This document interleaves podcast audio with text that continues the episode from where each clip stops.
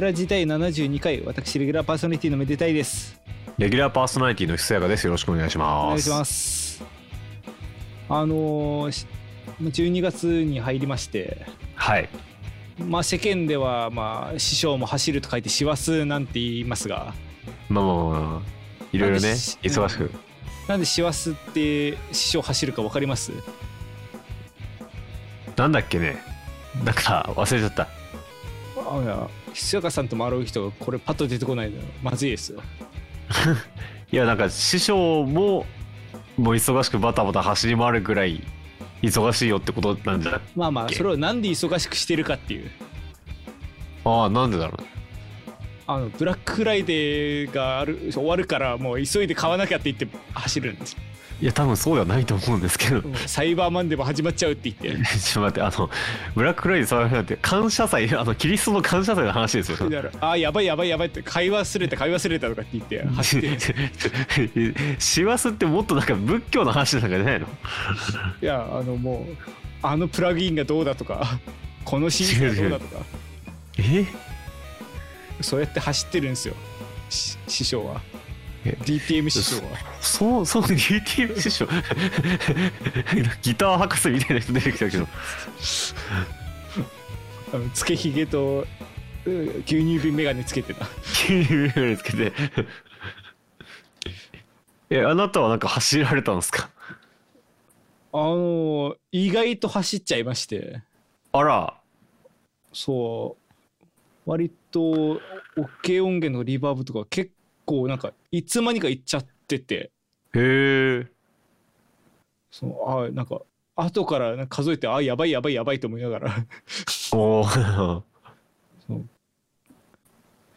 ひそやかさんは何か買われました？いや私あんま買ってないですよ。今回バスコンプ1個。あら。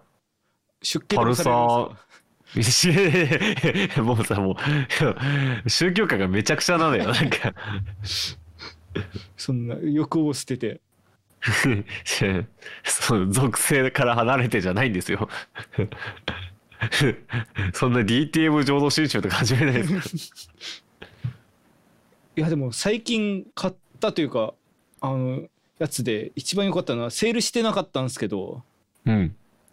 あの NotePerformer っていうまあオケ音源なんですけどうん。これ、まあ、ただのオケ音源じゃなくてただのというか、うん DAW には多分刺さらないんですよねこれ。ん？どういうこと？あの楽譜作るソフトにだけああ。使えるまあ VST あだからなんかその起動してるソフト多分検知してやってると思うんですけど。あうん。だからえーっとフィナーレシベリウスドリコっていうこの3つでしか動かないうん。あ音源が。あってその代わりなんか安価とかそういうこと？安価もそうだしそれよりもあのなんとか楽譜に記記載されてるあの強弱とかいろんな表現とかにバチクソ対応してるんです。うーんまあデフォでついてるのもまあそこら辺は対応はしてるんですけどまあなんか音が弱かっ弱いっていうかあんまり良くなかったり。うん。そうですね。そうじゃなくて例えば、まあ、い売ってる割と良さげなオケ音源とかをいや読み込もうとするとそもそもその表現との一対一の対応付けみたいなのを行わないといけないし。うん。例えば、まあピチカート記号入ったらここの音源に切り替えるみたいなやつ全部手でこう設定しないといけないですそういうのが用意されてないんで。でしかもゆ設定したところでそのさらにそこの楽器に対するその強弱の幅みたいなのも一個一個違ったりするからそれも結局楽譜というかその普通に曲として直さないといけなかったりもするんでちゃんと鳴らすためには。はいはい。そのそういう意味でそこの専用で対応しててかつ音が良くてしかも軽い、うーん。っ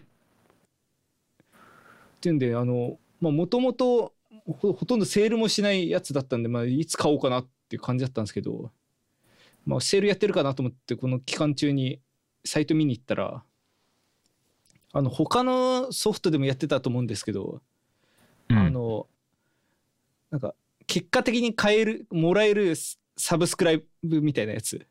ああうんうん。この NotePerformer っていうのが、えー、13ドルかな。違う13ドルじゃないです。130ドル。130ドルぐらいで、まあ、日本円で言うと1万4 5千円なんですけどうん。あの、まあ、月額で1200円ぐらいであのサブスクリプションできると。定期購読うん。でしかもそれが12ヶ月続けると、まあ、満額払ったことになるからそその時点でもらえるっていう。ああめちゃくちゃいいですね。AOM とかのシステムや。そのあとセラムとかもそういうのやってた気がするんですけど。あやってた気がする。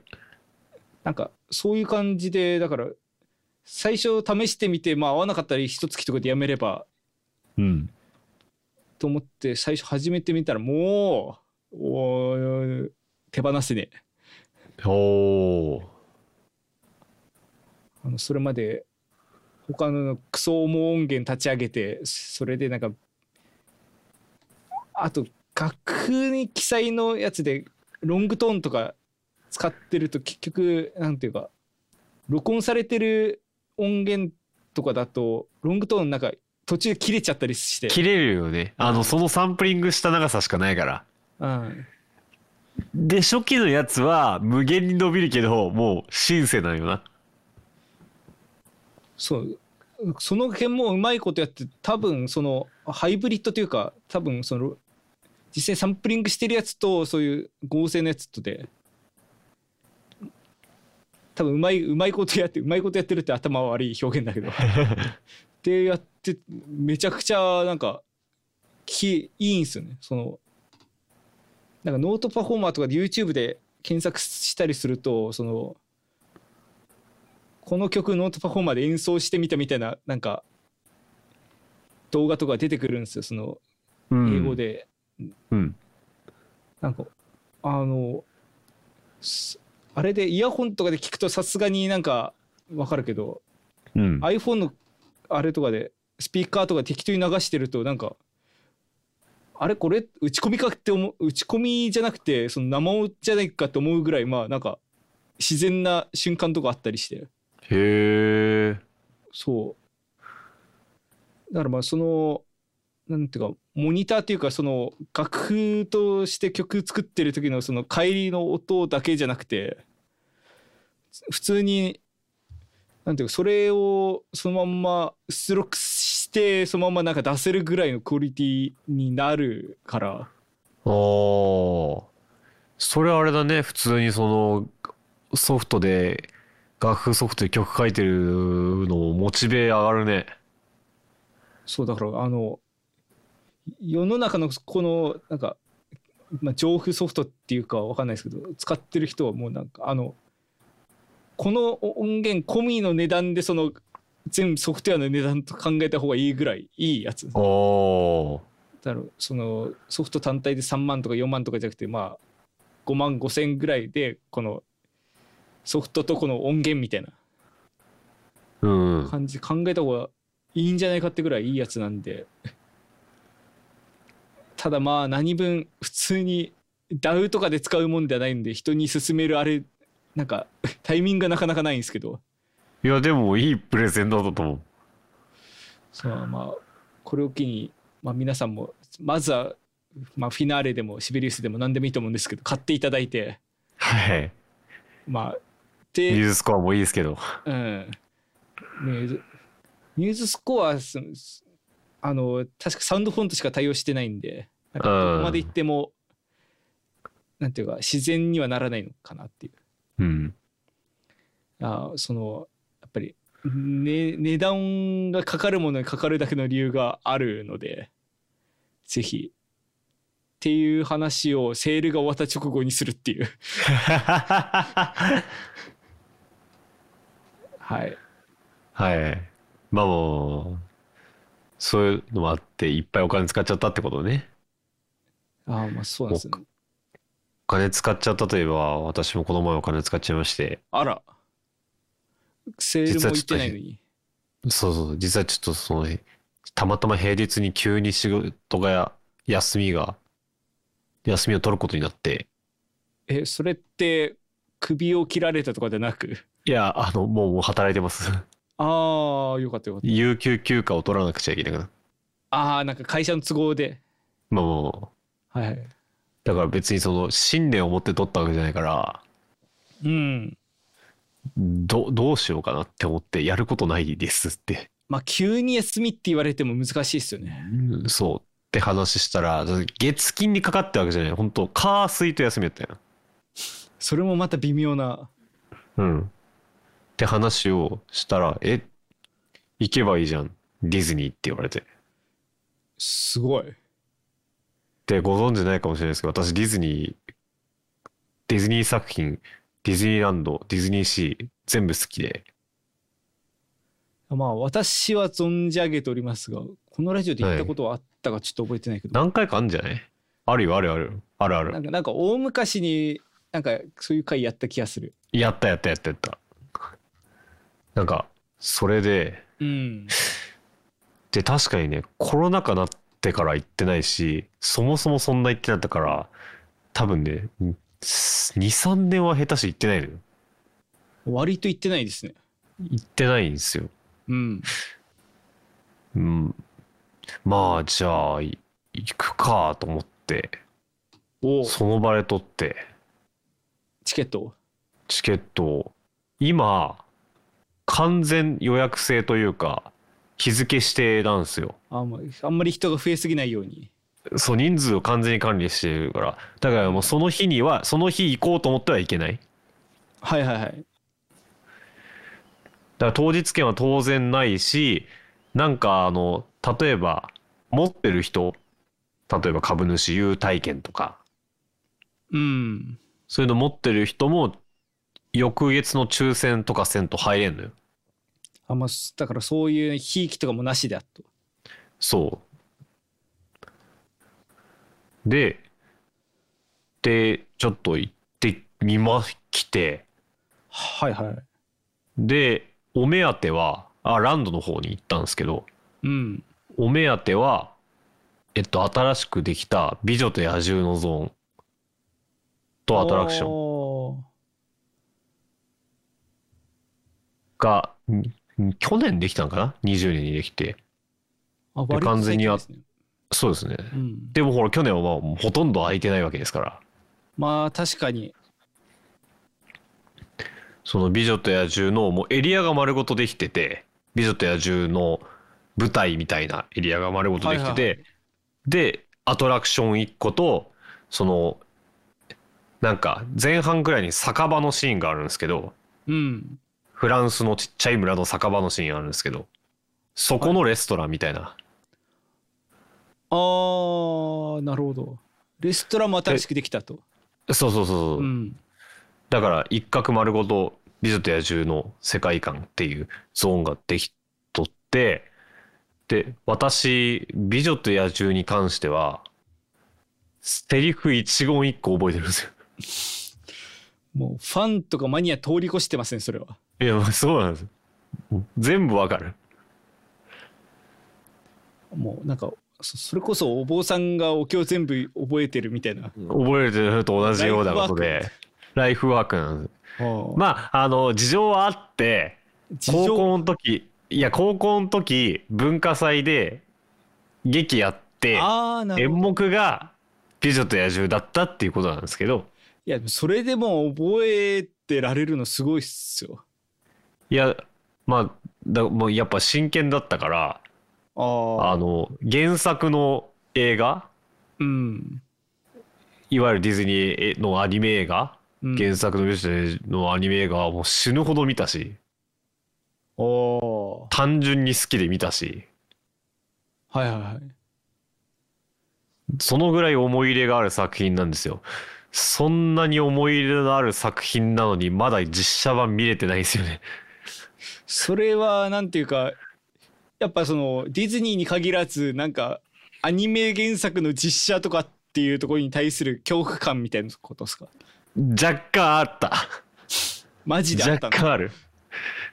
若干あったけどどうやら「美女と野獣」はすごくいいらしいああそういうなんていうかし前情報も入ってきてるけどもまだ見れてないそうまあ後々になって前情報そのいいらしいって聞いてで結局ああ見れてないってなっている。っていうのもこれあんまりディズニーの悪口言いたくないんですけどあのはい。あある実写版が微妙だったんだよね なんか俺的に。なんだ？以前とある実写版見た時に微妙で。私あんまりディズニー詳しくないけどどれだ？いやもう言っちゃうとねもうこんなラジオだから言っちゃうけどジャングルブックがジャングルブックが微妙だったんだよ。はいはい。なんか一時期だからディズニーの映画がバンバン実写化された時期があったなんか数年前。うん。5年以上ぐらい前。毎年なんか何かしら昔の作品の実写版やってた時期があって。まあ一個見てみるかっつってジャングルブック見に行ったらなんか中途半端だった覚えがあるんであまあそれでビンとこうと思って敬遠してたら美女と野獣はすごく良かったらしい。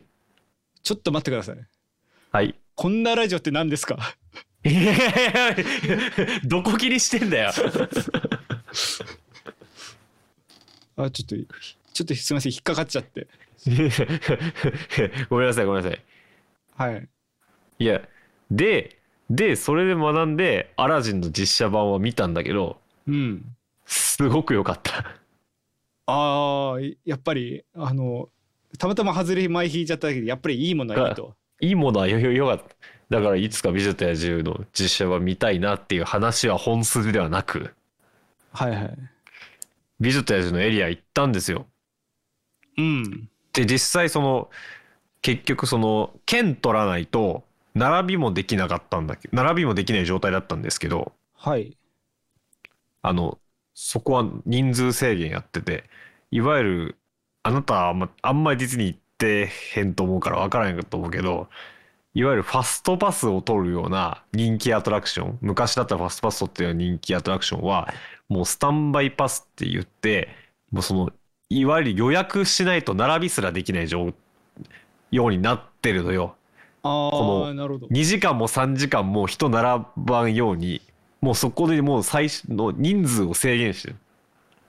だからあれですよね。あの前だったら本当にファストパスをだこう回収しまくればこうパサッと入る入れなければなん3時間4時間ぐらい待って。そうそうそうそうそうそうそうそう。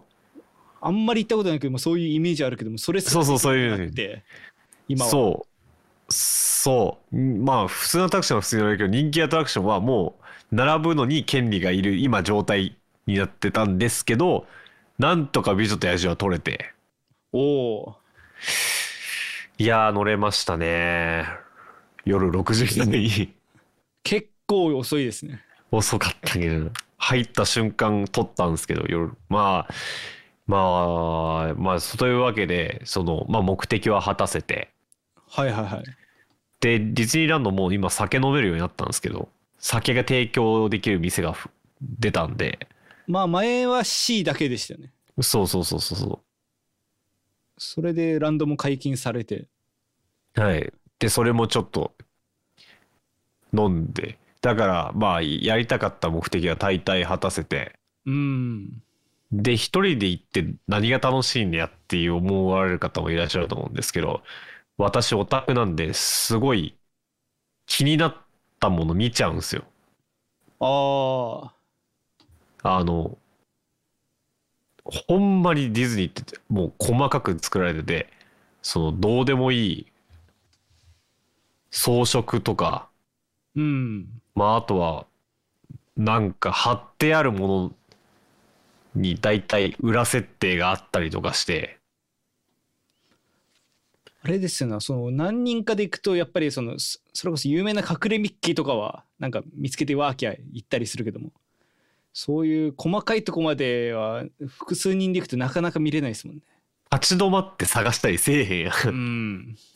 確かに。とかあとなんか掲示物みたいな英語はもうとりあえず読むんでね。ああなんかそれで面白いもん見たり見つけたりとか裏設定見つけたりとかマジでするんだけど、まあそれはもうあれよ、ゲームの、ゲームのなんかこ細かいテキスト全部、とりあえず全部調べて細かいテキスト読むみたいなもんよ。あの RPG で村人全員に話しかけるみたいなそうそうそうそうそうそうそうそああわかるなう。うん、そう。あれをやってました。リアルディズニーでリアルディズニー。まあまあ、そんな、そんなことをやって、十分満喫したんですけど、うんこのラジオっていうことで、はいまあ音楽の話をすると、やっぱりね、行くたびに、好きな人よく言うんですよね。行くたびにディズニーランドは新しい発見があるってうん言うんですけど、やっぱりありましたね。ぼ音楽、やっぱ BGM が素晴らしいなと思って。おう。っていう話、っていう話が多分、もう、今回だけで2、3個ぐらいあって、あそんなに？ちょちょっとそれをサミダリ式に話していこうと思うんですけど、はいはい。まあ、まずは、これはもう前々から知ってたんだけど、あのーディズニー、ディズニーランド、ディズニーシーってエリアがいくつかあるわけですよ。うんあの、例えば、ウエスタンランドっていう西部開拓時代のゾーン。はいで、その隣に、ファンタジーランドっていう、その、ディズニーの映画の世界があるやつ。その隣に、トゥモローランドっていう、もう、宇宙とか未来とかそういう感じのエリア。でも全然違う世界観ですが、こう、い隣同士になってるわけですね。あなんかそんな感じだった気しますね行ったの、うんめちゃくちゃ昔だけどうん。これのエリアを、これらのエリアって、建物とかで区切られてるわけでも、建物っていうか、なんていう、なんていうんですかね。明確な境界線があるわけじゃなく、気づいたら、歩いてたら気づいたらそこにいるんですよ。そのエリアになってるんですよ。だから線引かれてこっから先はこのエリアでとかじゃなくてだんだんこう変わっていくみたいなそう。で、それって周りの建物とかでも、周りの建物とか、まあ、要は視覚的なところでも、そういう風にはなってはいるんだけど、うんすごい大事なとこになってるのは BGM なんですよ。ほうというと？ウエスタンランドでは、その、カントリー的な、まあ、バンジョーとか、音楽がずっと流れてて、はいはいはい。かたやその隣では、なんかファンタジーな音楽が流れてるわけですよ、ファンタジーランドで。うん。で、これらが本当に、まん、そのエリアのど真ん中ではすごい聞こえるし、教会ではだんだん、もうその音楽が、何同時に聞こえるとかじゃなく、だんだんその前の音楽が消えて、次のエリアの音楽に気づいたらなってる。それが違和感ないようにできてるんですよ。それはなんか互いにフェードインフェードアウトしてる感じ？それともそう、感じになそう、大体そんな感じ。なるほどそうそうそうそう。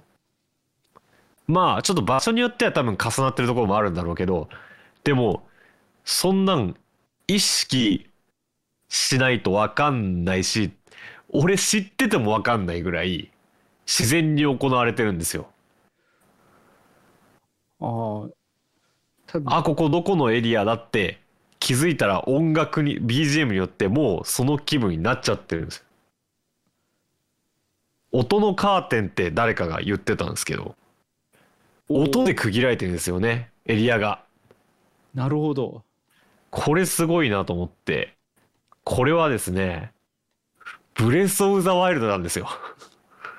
やばも うフィールド、フィールドではフィールドの音楽流れてて、ま、あれさ、街の真ん中だとさ、もう街の BGM だからさ、近づい、ちょっと遠くのあたりで、あ、街近づいたなっつったら街の音楽だんだんでかくなるじゃん。確かに確かに確かにあれなんですよ。まあ確かにその特にゲームとかだとその唐突な場面転換とかもあるからそこの中を音楽がシンムレスに切り替わるっていうのはむしろ現実よりもゲームの方が起こり得る状況ではありますもんね。そうね。昔のポケモンみたいにあの 何番道路ってなって音楽が急に切り替わるとかじゃなくて。そう。でましてやブレス・オブ・ザ・ワイルドみたいなオープンワールドのゲームだとそ全部がその一つのマップで描画されてるから。そうそうそう。なんか確かに。確かにあれどっか踏んだ瞬間この音楽流れるというよりなんかだんだんあの音楽流れるじゃん。うん。街の音楽が。村の音楽が。あんな感じ。確かにあのおっしゃることはめちゃくちゃよくわかるんですけどあの、はい。ディズニー語ってる時よりもブレワイ語ってる時の声大きいのはちょっと。ちょっと先月ブレワイしかやってなかったから。一応今回ディズニー界ディズニー界あのブレワイの音楽がすごいぞ回また別に撮っていただいて、また別に飛びでうん、いやまあそんな感じだったんですはいはいはい。だからそれをまた体感できたなっていうのとエリアの話で言ったらうん。これもあこれすごいな。これいつ昔からそうだったのかなって改めて思ったのがはい。あの今クリスマス時期なんでクリスマスの BGM が流れてるんですね、はいはいはいいわゆる番、えっと、中央に位置するワールドバザールってエリアでは当然クリスマスソングの BGM がまあ永遠と流れてるわけですよ。うんソリ滑りとかまあいろいろ流れてる。はいで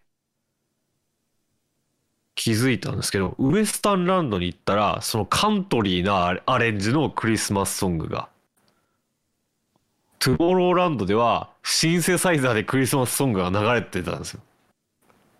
あそのそこら辺は季節関係なしに流れてるように思いきや実はそのあこれ今だけのやつやって。いうテイストは崩さずに。そうそうそうそう。うん。ああれ？これシンセサイザーでトゥモローランド的な BGM かと思いきやこれよく聞いたらくるみ割り人形だぞとほクリスマスソング流れててんじゃんって。くるみ割り人形ってもうあれさりげないね。くるみ割り人形ってあれ実はクリスマスの話ですからね。う確かにプレゼントもらってっていう。そうそうそう。っていうのもちょっと感動したなって確かになんかその子まで気づかないですもんその何人かでいてガヤガヤやってたら。うん。そうだから、あんまり退屈してる時間はなかったが、なんか、まあそもそも待ち時、あんま20分以上待たなかったっていうのもあるんだけど、うん。待ち時間も大体そういう発見が BGM いいなって思ってたから、全然退屈しなかったな。まあさすがにその待ち時間が多いとあれですけど待ち時間少なめでいろいろ行った発見あってとかだと一人いていてもめちゃくちゃ楽しそうですねうん。まあっていうのがあって、すごい、えーまあ今回も実り発見のある楽しかったなって思いましたね。まああと、これも有ある程度有名な話なんですけど、うん見える位置にほぼスピーカーがないんですよ。ああなんかもうお前になんかでやってた気がするうん。まあまあ探しはあるんですけど、でも大体は、ふ岩肌の一部よく見たら穴開いてるみたいな擬態が。ススピーカーでさえもそんなになんか人の目につくようなところで夢を壊さないとそう。私ぐらいになったら、あ、ここスピーカーだなってなるんですけど。それは良くないものの見方だよ いや、でも、わからない人にとっては、ほんまに、だからもう映画の中みたいな状態ですよ。スピーカーもないのに、もうそのエリアに音楽が流れてるっていう。確かにもうその場所から音楽流れてるようなもんですからねそうなるとそうそうそうそうそうそう。確かになんかスピーカーこれが、うんそんじゃそこらの遊園地とかだったら確実にスピーカーありますからね。もうスピーカーどころかあの無線放送用のなんかメガホンみたいなのついてますからね。そうそうそうそう。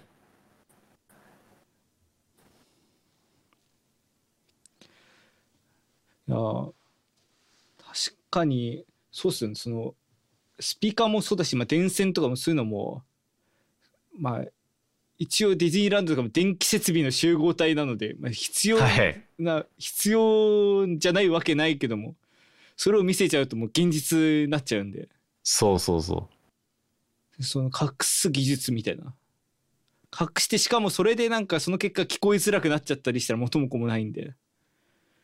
ちゃんとそういう世界観を、うん、世界観を出しつつすまあ見えないようにするっていうのはかなりういやそうなんすよ、音の話から外れちゃうんで今回省略するけどそういう話いっぱいあるよ本当に。うんで俺がやっぱディズニー好きなディズニーランド好きなのはそういう何もうそういう妥協なきあのポイントがいっぱいあってで別にそれ知っても夢壊れへんところがいいよね。うん。うわすげえって思う確かになんか作り込みが甘いとそういうとこ指摘するともう完全になんかなんかある種メタというか。そうそうそうそう。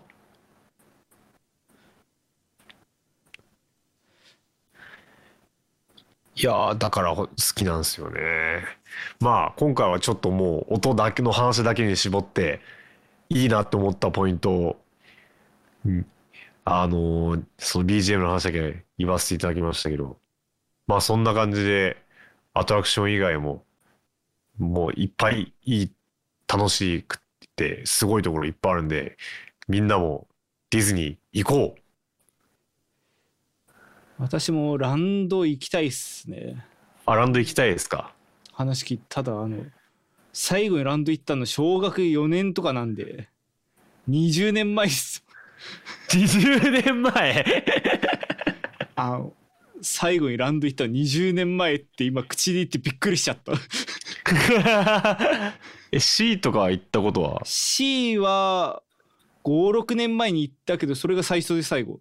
あーってことは人生で2回か3 5回回行って2回か3回5回行ってないですね。そうですね。その多分小1小4でランドに行って多分当時まだ C ができてる前かできた直後ぐらいの時期で。はい。でその後だいぶ時を経て C1 回だけなんで。はい。もう私の人生はほぼディズニーと無縁と無縁で過ごしてきたと言っても過言ではないんで。ま あもう行きますかぜひ。まあきぜひ機会機会があれば機会があれば。行かなそう。また機会ありました。行きましょう。待って。絶対行かないやつ。なんで行かないやつやるんだよ。まあまあまあ。はいというわけでございます。はい。えー今週ここまでです。ここのラジオの感想はツイッターのハッシュタグメデラジでぜひつぶやいてくださいメデがひらがなラジがカタカナですはい、えーご意見ご感想はメールでも募集しております。メールは、えーメールの方は、えーメールフォームで募集しております。こちら、えーメデラジのホームページのトップページに、えーリンクの方ありますので、こちらからアクセスしてください。めでたいひそやかそれぞれの活動もよろしくお願いいたしますえー、ひそやか最近ないっすねあら、まあでも頑張ります。ちょっと曲作りたいな。いやなんか曲作りたいな。いやほほんと最近思う。じゃあ、作りましょう、お互い。はい頑張ります。だから私楽器も最近やってないし楽器もやりたいな。うん。頑張ります。はい。えー私めでたいはあのこれをあの冒頭のオープニングとかネタにするかも迷ったんですけどあのまあブログの方書く書くって前前回放送とかでも言ってたんですけどあのこれもまたちょっとほ別途報告することになると思うんですけどあのうん。メールが来まして。メール。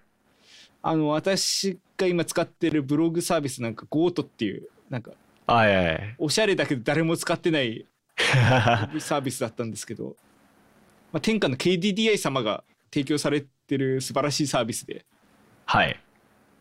まあほんで人が少ないながらもまあ楽しく記事書いてたんですけども、まあ、メール来まして、うん。まあ、終了しますと サービスが。サービスがもう登録はもうし打ち切りましたと 来年の5月にアクセスもできなくなりますと 来ましてちょっと今こう移転先探すのでめちゃくちゃちょっと手間取ってて せっかくセカンドシーズン始まったのに。もうセカンドシーズンも1年半でもう打ち切りですよもだって、ファーストシーズンに関してはさ、ただ移転しただけで残っているじゃん。ううん セカンドシーズン跡形もなくなっちゃうの？だからあのちょっとどうしようか迷ってて、まあ、ファーストシーズンひっくるめて全部記事移行して引っ越そうかなっていう。あまあなんかいろいななんかいろんな場所で点在してんのもよくないんで、あ。まあ、ゲルみたいな感じでその母屋ごと引っ越す。モンゴルの遊牧民そのう。